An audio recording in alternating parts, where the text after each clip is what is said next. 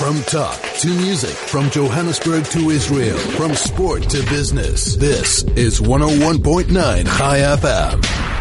Hello, this is Sue Jackson on Finding Human, and I have a special guest today, Romy Michaelson, and she's coming to discuss. Um, our topic is the cathartic nature of drama therapy through various modalities: play, active play, imagination, movement, storytelling, puppetry, scripts, rituals. If any of you have got ideas of what you want to add to it, or you want Romy to speak about, please do so. Uh, you can SMS us on 34519 or you can WhatsApp us on 061 895 1019. Now, Romy, let me just um, introduce you a bit. Romy is a drama therapist. She did her undergraduate degree in drama and psychology at Wits, and she got honors in drama from Wits University. She has a master's in drama therapy from D- uh, Derby University in the UK. So proud of you, Rome. Well done. Romy's motto is to find new ways of assessing her creativity and reawakening her own sense of play. And in her words, she says, the answers are within us. We simply forget how to play. And Aldous Huxley said, the secret of genius is to carry the spirit of the child into old age, which means never losing your enthusiasm. Beautiful.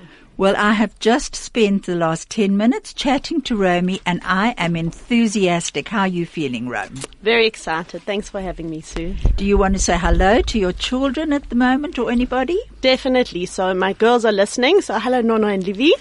Sorry you're missing me now, but I'm sure you girls will have lots of fun, fun on your play date. And um, thanks for being my playmates and allowing our home to be a place of play and creativity. That's lovely. I say hello to them all, all your kids, and I'm so happy to have your mom with me. Now, Romy, tell me a bit about um, drama therapy. What made you get interested in it? Sue, I've always been a dancer and I loved performing at school. I then went on to do my drama degree. And a moment that really stood out for me was one evening we were sitting at the theatre and I saw a young mommy there and I knew she had small children and she was busy directing one of her shows.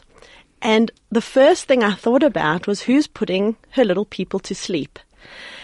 And once that happened, I thought, I love my drama so much. I love the theatre so much.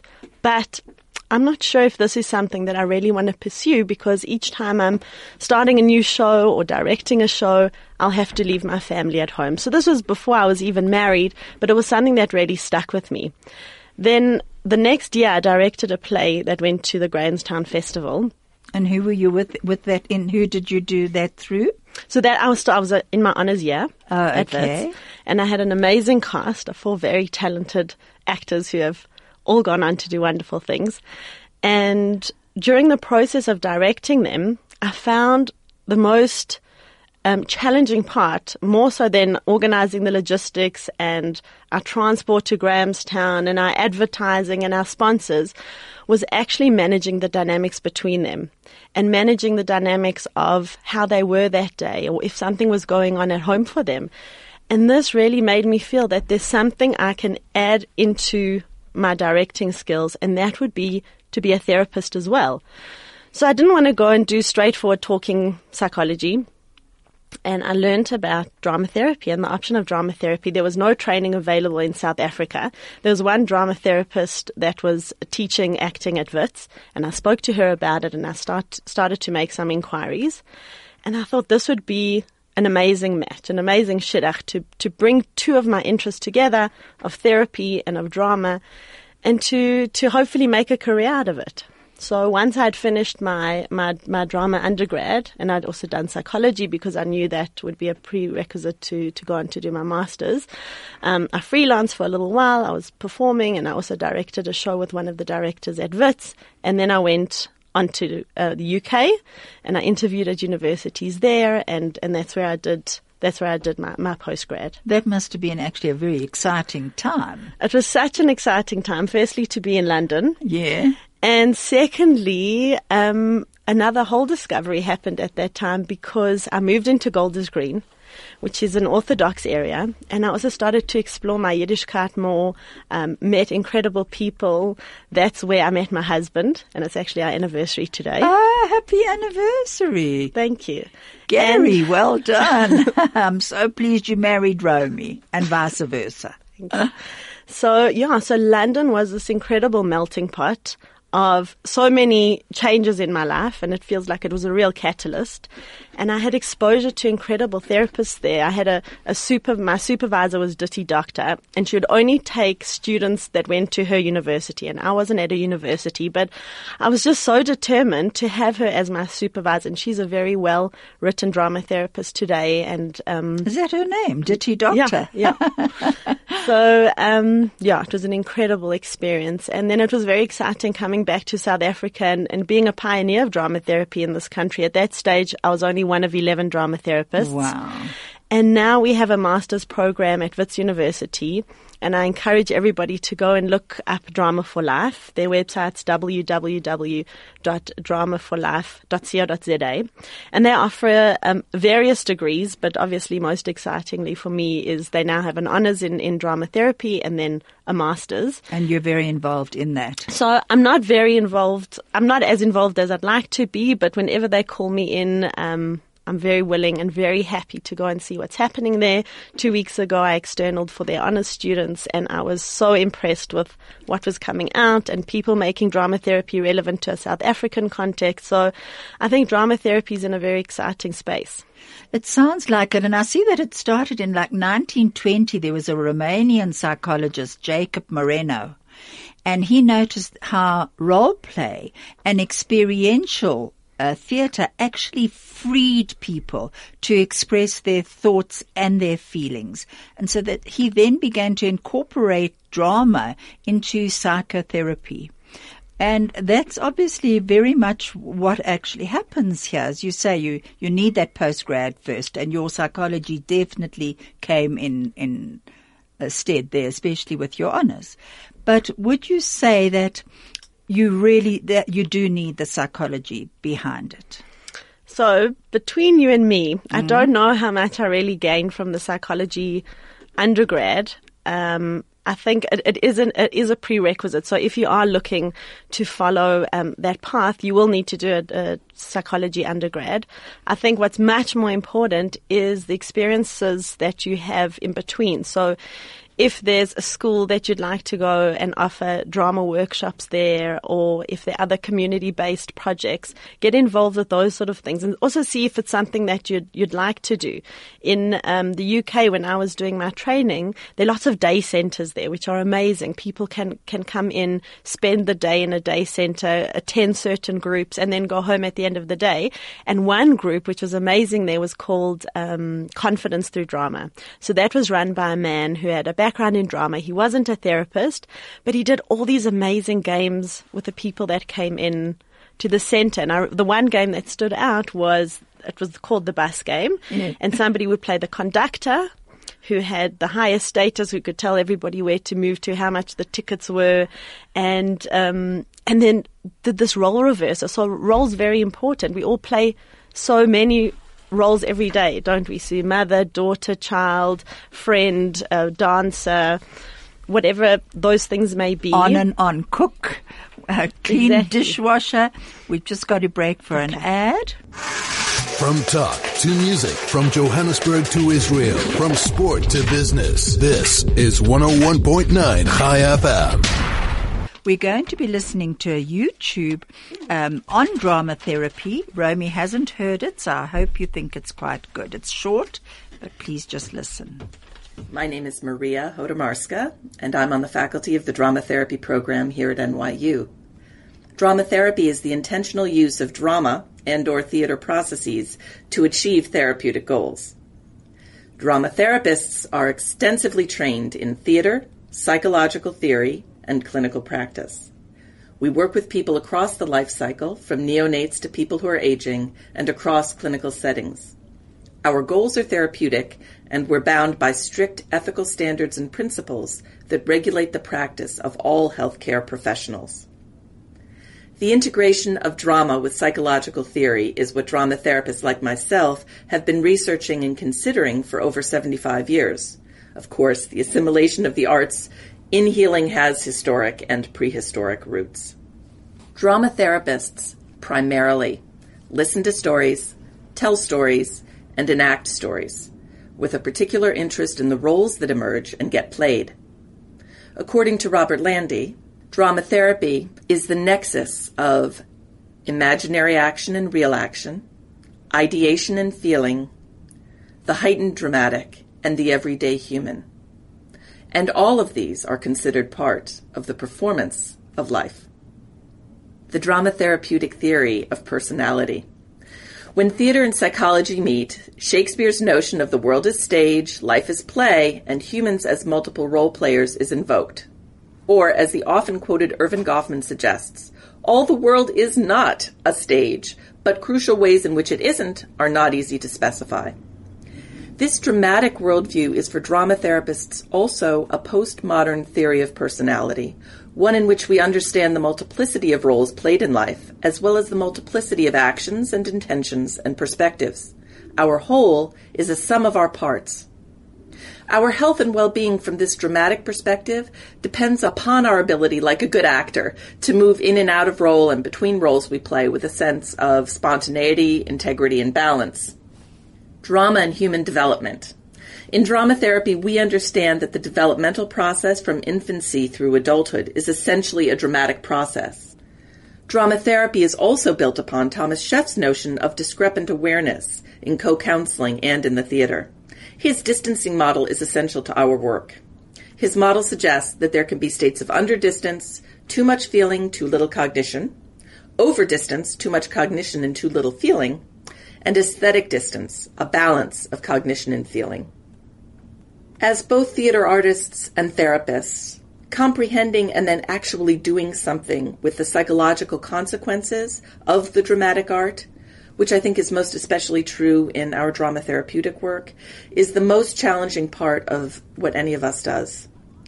In theater and in therapy, to give voice to what is unspeakable, not considered or avoided due to shame, fear, loathing, longing, self doubt, places us in the fragile netherworld of the human psyche and makes us as practitioners responsible to hold and dwell in those fragile places with care.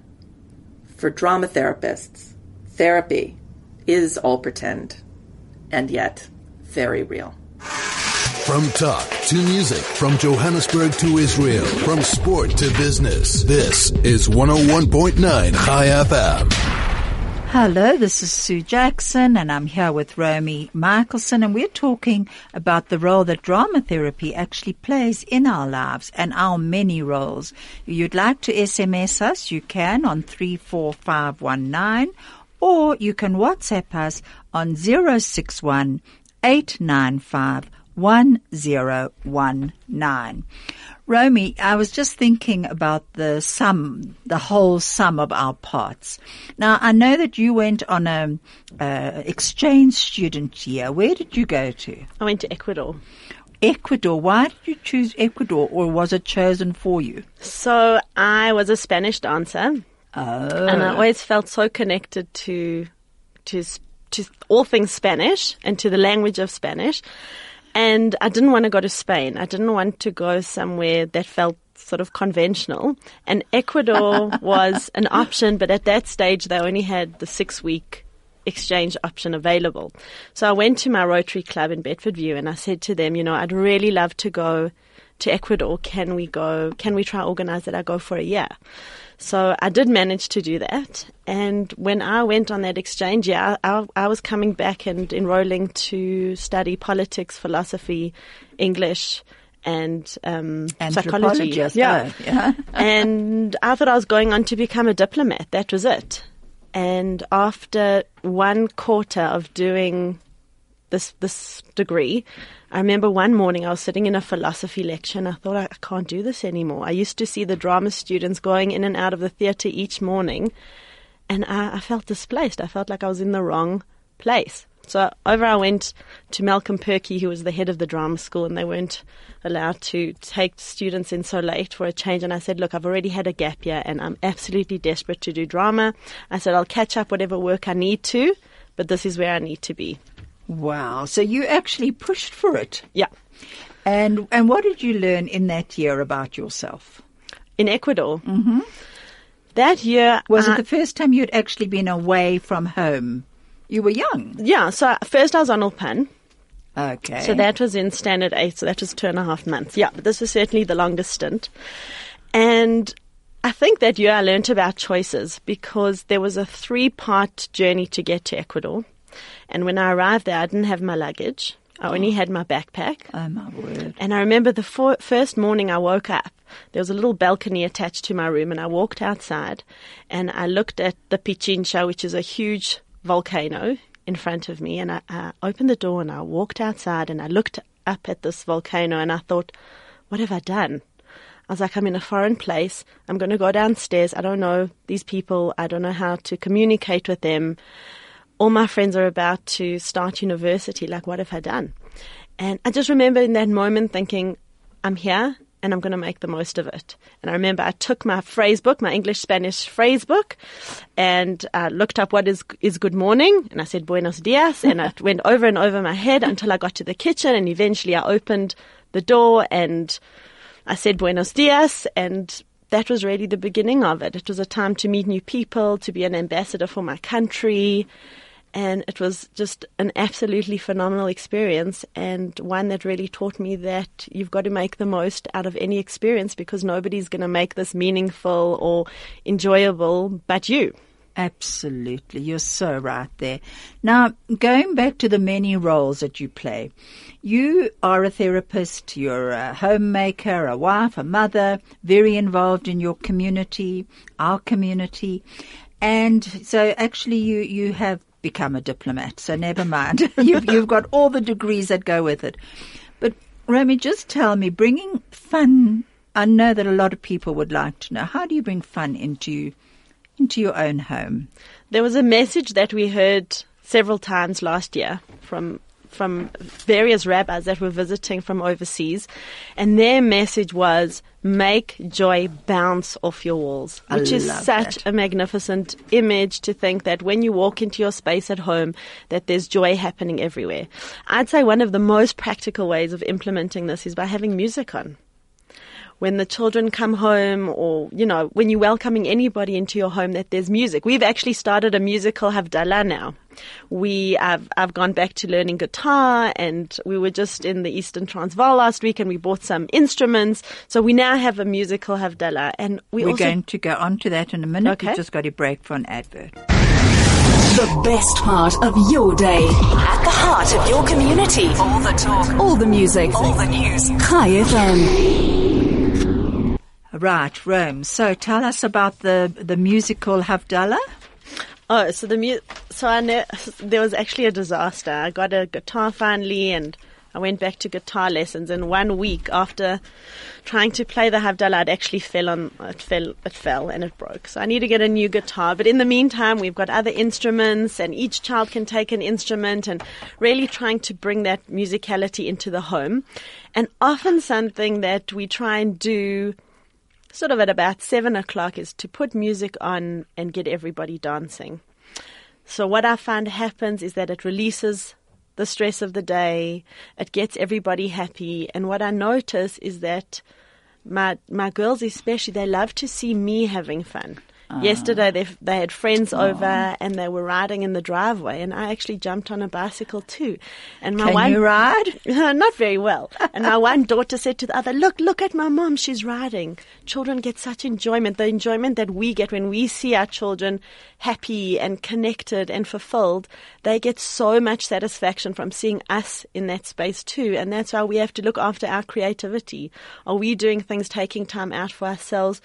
Where we feel fed. And it doesn't mean that you have to be a musician, an artist, an actor, or any of those things. I mean, It can be go taking yourself off to the Archer Bean and going and mosaicing for half an hour. Going, you know, if you if you find Parkhurst a beautiful area, go walk down that street or go be in nature a little bit. See what it is. I think each person knows really what feeds them. Hmm. And especially as mothers, it's very hard for us to take that break because we do become so selfless because we're worrying about everybody else's needs. But what do we need to do to fill our needs to make us better moms? We think, no, this is what my kids need, but what do we need so that our bucket's always full? And once that's overflowing, then others can enjoy from it. It's so true, you know, it's feeding our own soul. And, you know, Viktor Frankl talks about the experiential, finding meaning in the experiential things of life, whether it's music, art, gardening, whatever it is, uh, how we actually respond to it and find our own meaning. And each person will find it dif- differently. And, you know, dance, um, is actually a universal language, let's face it. That, and I was thinking, just as I was going through what I wanted to ask you, but I was thinking about flash mobs, and I was thinking I'd seen one at um, Ben Gurion Airport. They had come to to meet um, a, a group coming making Aliyah, and they came down. It was it was the most amazing thing. To it's on YouTube, and they were coming down escalators and indoors, and the people coming out. You know, after a flight, you're often are stressed. Well, they were coming out, and you could see they were looking around. They weren't sure, and suddenly. Everyone broke into laughter and movement, and they were turning and hugging each other. It was the most wonderful, Beautiful. free expression. So we often don't give ourselves opportunity to let our bodies have a release. Often we walk around like talking heads. So I was listening to an incredible TED talk by, I think his name's Ted Robinson. He's a professor of creativity. And he says when he goes and meets other professors, when they have meetings, it's like sitting in a room with a whole lot of heads. What are, you know, what, what are these men doing, men and women doing that also make, turn them into bodies? There's so much we hold in our bodies. Oh, I've got a sore tummy. I'm feeling a fluttering in my heart. Oh, my, my fingers feel so freezing. All of these things are messages to us. And are we really listening to those messages? So it's the body, mind, and spirit connection. Definitely. And and I feel very passionately about this, especially in a primary school aged um, group, because their demands, their academic demands and, and, and the pressures that they're putting on themselves become so great. Like, are they stopping to, to learn how to play? And how amazing would it be if they had to have a few minutes at break where they could dance? Mm. They could go get together. There's also something about dancing in a circle, you know, like simcha dancing in a mm. circle, coming together. That's instantly raises your spirits. And it's also a release, giving our brains more time to get fresh oxygen, uh, opening ourselves up to, to learn new things, to do new things. And I think that's also something that a drama therapy space tries to offer is working in different ways that uh, feel more comfortable for somebody. So, and everybody's got a different way to communicate. That's why people say, "What's drama therapy? Is it coming in and acting out your problems?" So, in the twelve years that I've been um, qualified, I've ne- I've never stood up and acted out what my problem is, or asked any of my clients to do that. So, what falls in under drama. There's so many things. Mm. Story making, storytelling, using puppets. Some people are able to speak their story out directly. Some need a metaphor. Some need to come through a side route and say, well, I'm not going to tell my story as Romy, but I'm going to tell my story as, as Sarah, this, this eight year old girl. You know, you uh, you said that you actually had a few stories to tell, but just hang on, Romy. I see a message has come through. It says, "Can Romy give a contact number, please?" Sure, it's 082 413 3338. That's 082 413 3338. Great. Thanks so much. And if you want to SMS us, you can on 34519 or you can WhatsApp us on 061 895 1019. Romy, just give us a couple of um, examples of how you've actually used this. I'll give you different kinds of examples. Let me start with the metaphoric one. So, a metaphor means that you're not going to speak about yourself as Sue. So one example that, that stands out for me, a while ago, I had a little girl come to see me and she was adopted. And the first session that we were together, we were playing with um, various fluffy animals. And the story that she told me was about this little bunny and the bunny's mom and daddy, mommy and daddy had gone away and she was still waiting for them to come back. Or she wasn't sure if they wanted, if, if they were really going to come back or not.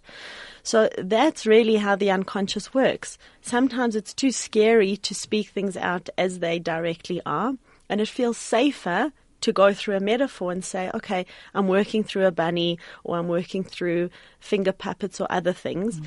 But what, what I do offer is that afterwards there's a space to reflect, to say, oh, is there anybody in your story that you can relate to? Or is there anything in this story that you've told me now that reminds me of, of your life?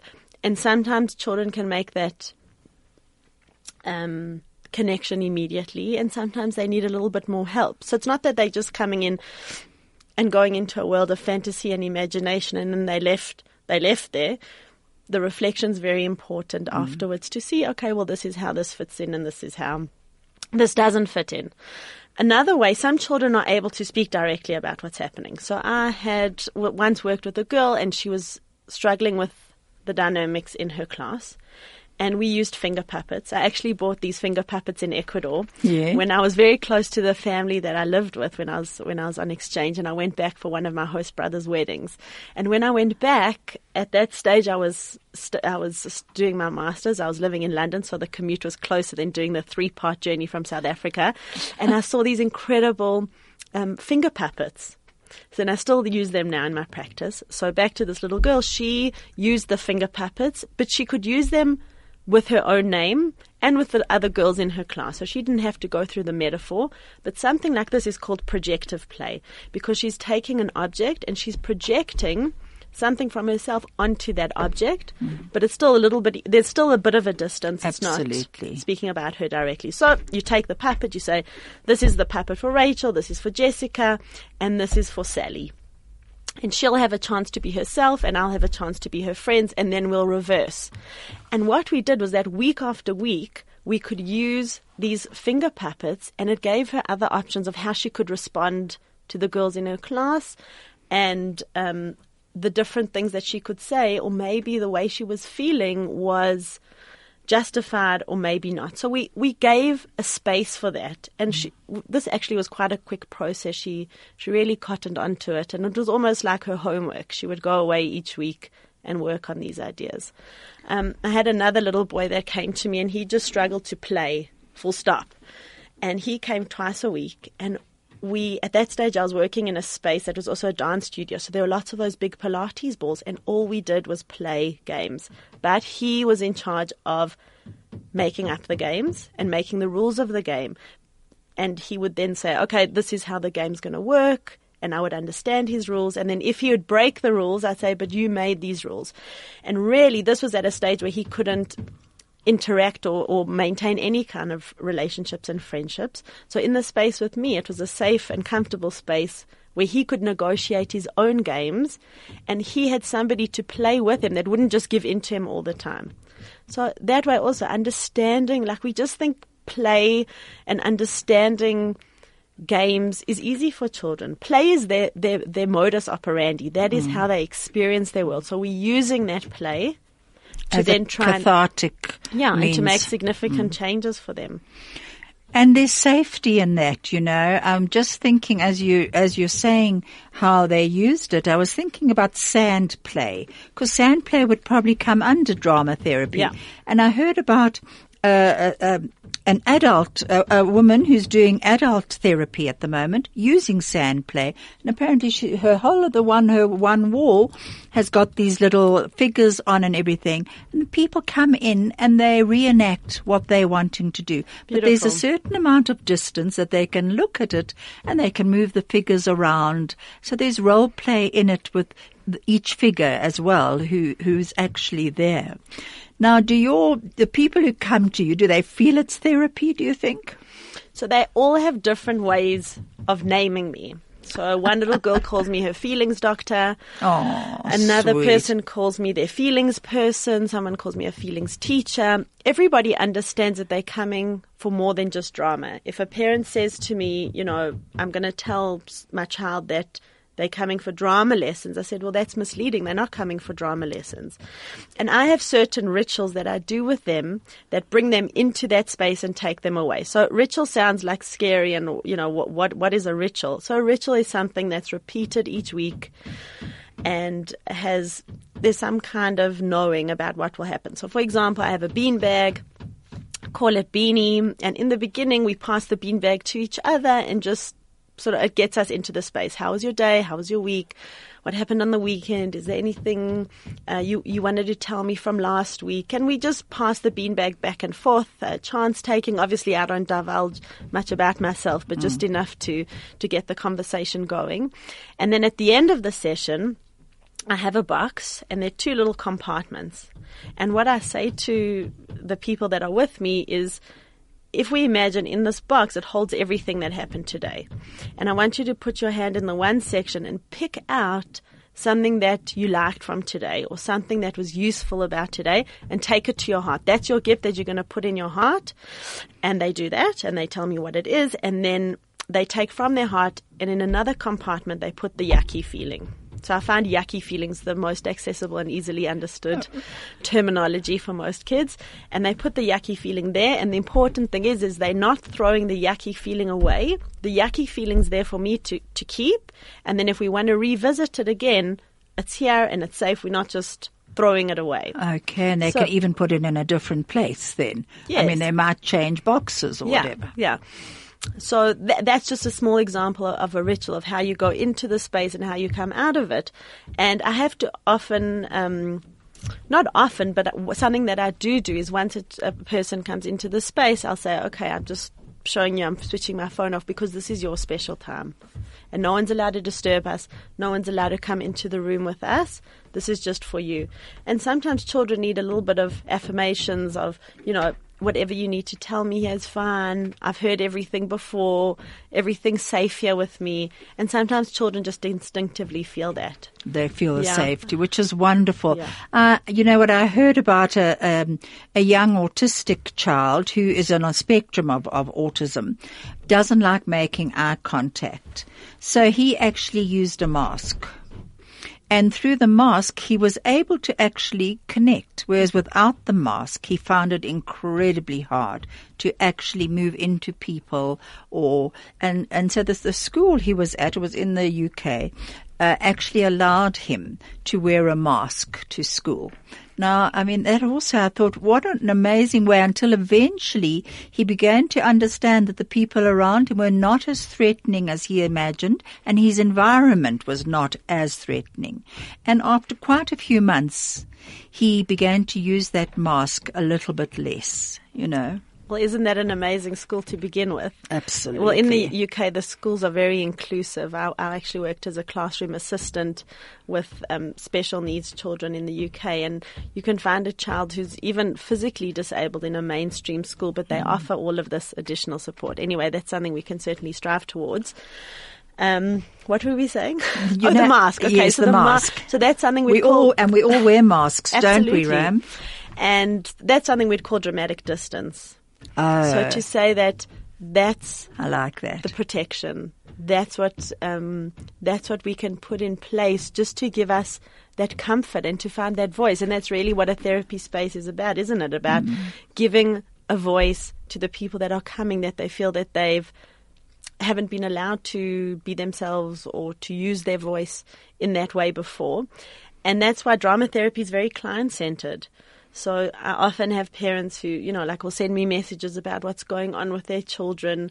And I say to them, it's very much if your child comes into the space and they present something else, I go with that and respect that. And obviously all the other information is, is relevant and I may bring it into our play. But if they come in and they want to go and I once had a little boy who came and my room opens up into the garden and he wanted to water the garden. So that's cool. Let's put the hose pipe on and we watered the garden. And then through him being in the garden, we started to chat. Oh, I can see you look like a person that really loves to look after things.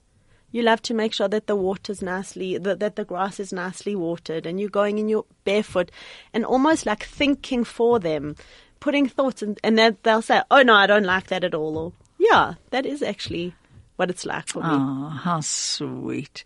But, you know, um, I was at um, Woolworths um, we, uh, here at uh, Norwood the other day, and all of a sudden I heard the singing. How amazing! I've Have you been Yeah. there? Well, I was amazed. Anyway, so I shot round all the the different aisles that I was at, and came to the entrance, and there was a, an entire group of of people working there who were do- singing. So I said, you know, I, I- initially I thought. Uh, it's a protest, that, you know. In our country, I think we are inclined to, to think that initially. I thought, I wonder what they're protesting because they look pretty happy. Anyway, and so I said to some one of them, you know, what are you protesting? And they said, no, no, it's a praise song. So I joined in. I mean, it was wonderful. I, uh, you know, the only one, uh, the only words that I did know were Madiba. They were, they kept mentioning Madiba. So that at least I knew how to sing, but I wished that I could sing the rest, but I was stamping my feet and it was wonderful. And a whole lot of people came to sort of watch and, but nobody joined in until one, another woman came and joined me and there were like the two of us oldies there. And, um, but it was, you know that I came away with such a feeling of lightness. It it was almost euphoric, to tell you the truth, Romy. It was a wonderful feeling. Because you're going in there and you're all in your head. What do I need to buy? Where do I need to go? What's in the cell? What's in that? And it's also the spontaneity of it. Absolutely. So some of us are like to witness things and we don't want to get involved, and other of us, um, you know, there are others that we want to get involved, and each one is good. And I'll I'll just tell you a, a little anecdote. So last week we were in um, we were at the Blyde River Canyon, and we went into the the potholes, and there were so many tourists there, and just okay. we that's a. I'll, I will really want to hear that, but we've just got to break for a moment. Stay relevant and up to date. Keep informed. This is 101.9 Chai FM. Right, tell me about your experience at the Blyde River Canyon. I'm with my Romy Michaelson. So what happened was there were a group of, of ladies from the area dancing and they had these amazing little shakers on their feet and there was another lady that th- was the musician and as we were coming in we saw these ladies and I thought what fun! How amazing! They're standing in the middle of the day and they're dancing. And nobody was around and I looked at my one daughter and I said come let's go join them so it didn't take much convincing, and the next thing up she went. And my other daughter was filming it, and she started to like giggle a bit. And then the next thing I went to join my, my daughter, and the one where that were the filming- boys? So they were they weren't there yet. They weren't watching it. Oh. And you could just hear these shrieks and this laughter. And also, what was so beautiful was to see these women that people had come to join them. There were, you know, so many tourists around there, but nobody was actually, everyone was just interested in taking pictures of them. And then my one little boy joined, and, you know, one by one, everybody started to join. And it was just, it was such a beautiful experience because it was just cathartic. You know, so we I keep repeating this, but we just we're too much in our heads, and if we had to let our instincts and our spontaneity work a little bit more, I think we'd be in a much better place. And that's also something I try and um, I try and invite in my therapy space is to tell children that go with the first thought that comes to mind. And this mm-hmm. isn't only with children. I did a group at the Union of Jewish Women a few weeks ago, and this was with elderly people, and they were creating stories through image cards. And I said, go with the first idea that comes to your mind. We censor ourselves too much. We think, well, what if this is the wrong answer, or what will people think about that?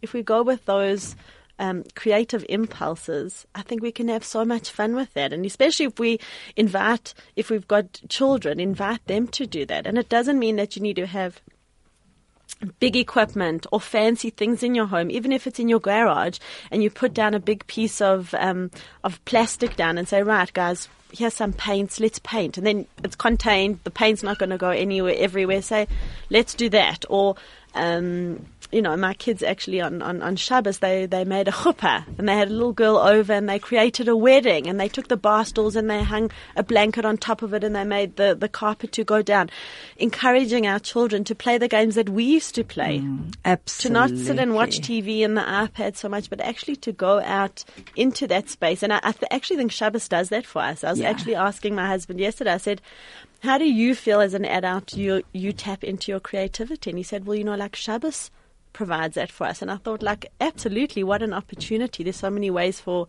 for us to change structure on a Shabbos and, and use that day to, to recharge, refuel, be with the people around us, play games, do things that are different to what we're doing during the week. So true, you know, and, and often it's also just, just relaxing and, and just being, as you say. And we have a fairy garden at home and, uh, my husband Leon has got up, has got a, a tree, a sucker tree.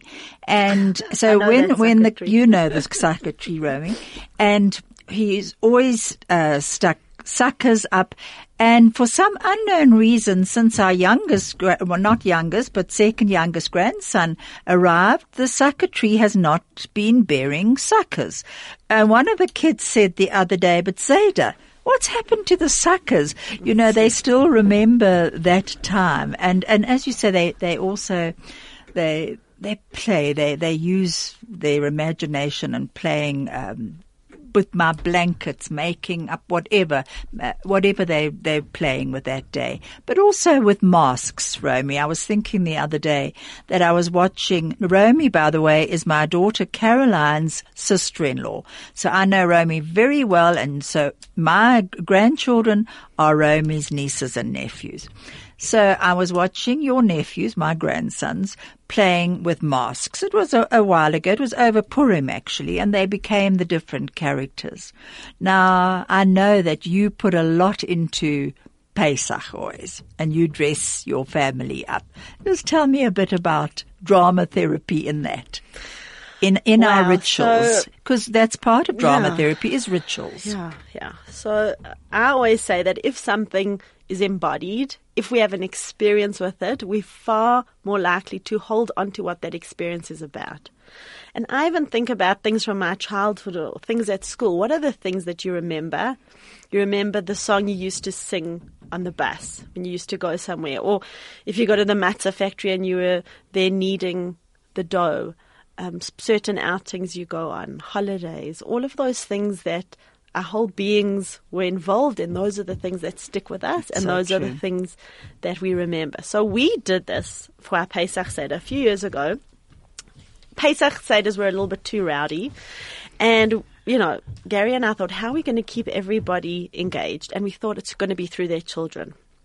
And we started each year we sort of add one thing to it, and we started off with slave costumes. So as the kids came come in, they dressed up as slaves. Even the bigger cousins were dressing up as slaves. Um, we made oh this year we made a, a te- the ten plagues. We made it experiential. So each of the plagues the children had something that they could do. So the, the, the blood and the water were little jelly balls. And then for um, the boils, we had like pin the boil on the t-shirt. So somebody had to wear a t-shirt and we had to put the boils on.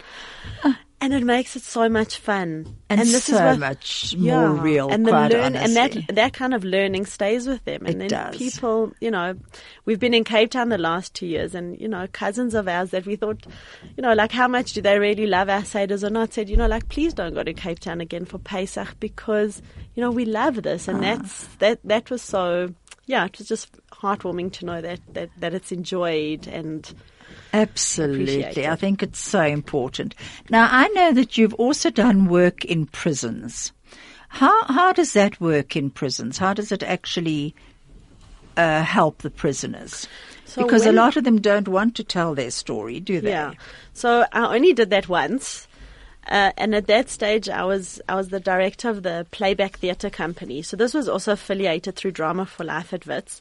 And Playback Theatre is an amazing tool. So what happens is there's a facilitator. There are usually three or four performers and two musicians. And what they do is they come into a space and the audience provide the script. So they'll start off with just one word and say, okay, how's everybody doing today? And an audience member will say excited and then the performers perform what excited means. And then it goes into a sentence and eventually the main part of this is a person will share their story and then the story's played back to them. And it's amazing to watch this storyteller's face as certain things are played back to So them. who plays it back? the performers. Oh, they're skilled, they're trained actors that play it back. And then they have an opportunity at the end, you know, the facilitator will say, you know, was your experience something like that? And they'll either say yes or no.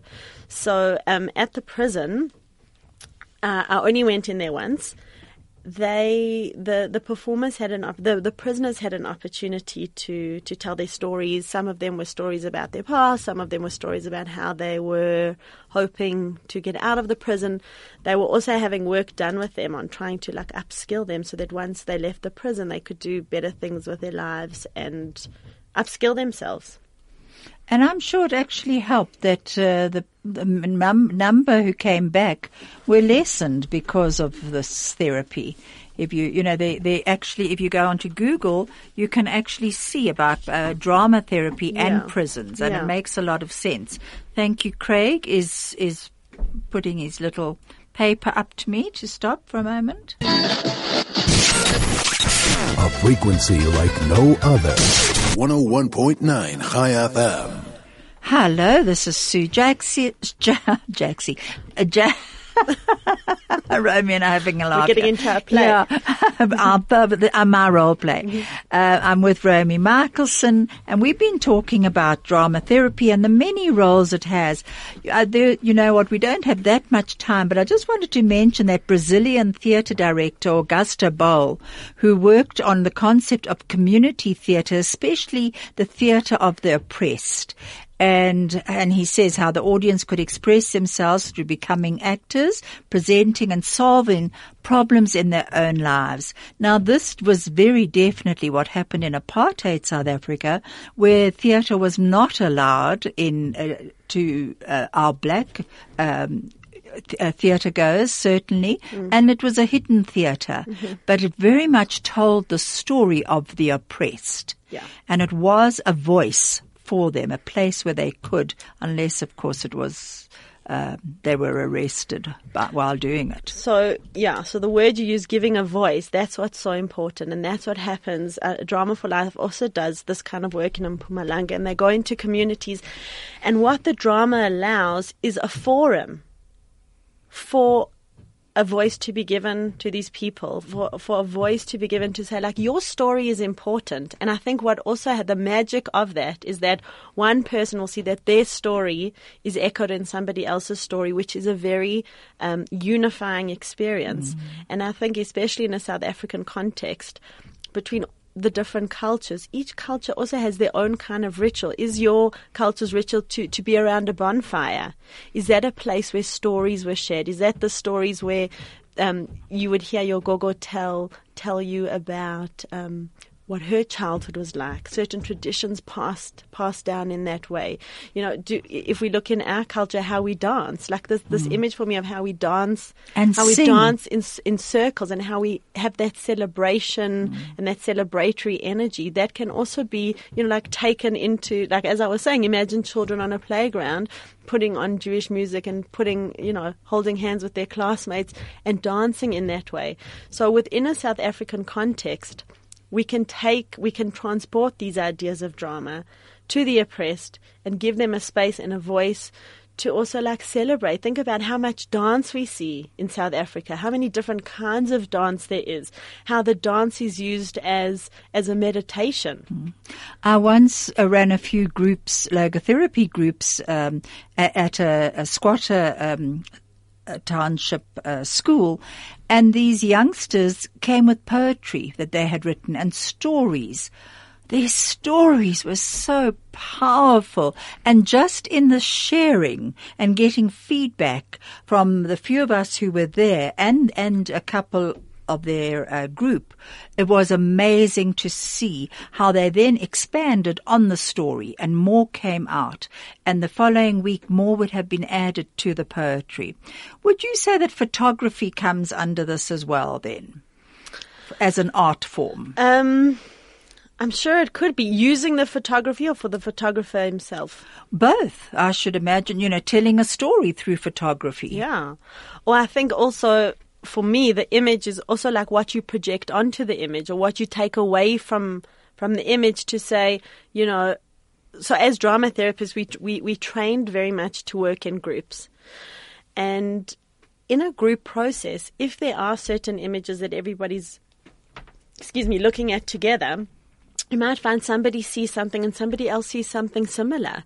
And that can be very connecting and say, okay, well, you know, we're going to break up into smaller groups and let's see how our stories connect. And I find there's a lot of magic in that process when you come together as a big group and then you find, oh, here are the connections. Mm. So I think about, um, I've worked in high schools here and I, I, sometimes come in when there are dynamics in a, in a classroom and then we have, you know, a, a certain amount of sessions and you see that even with, with high school children. So so firstly, Absolutely. they've they also haven't played in forever. So just by playing basic drama games with them as a warm up, really sort of like brings out that enjoyment and that fun and that spontaneity. So it's very good for post traumatic uh, uh, uh, events for. Um, uh, for bullying, for yeah, anything like yeah. that in schools. You know that uh, Hillary uh, Clinton said in the aftermath of September the 11th, I witnessed the enormous benefits of these modalities, the creative art therapies, yeah. drama therapy, in helping people to express their emotions,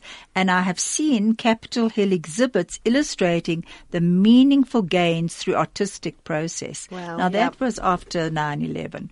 We're going to have to wrap up, unfortunately, but just as a uh, just going back to photography for a moment, I just want to mention my very good friend, Professor Les Irwig in, in Australia.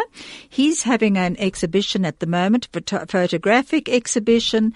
Uh, the writer Tom Keeley, Keneally will be opening it and it's at Bathers Pavilion in Mosman. It starts tomorrow, the 28th of June in Australia. If any of you are listening in, it's the most beautiful, beautiful work.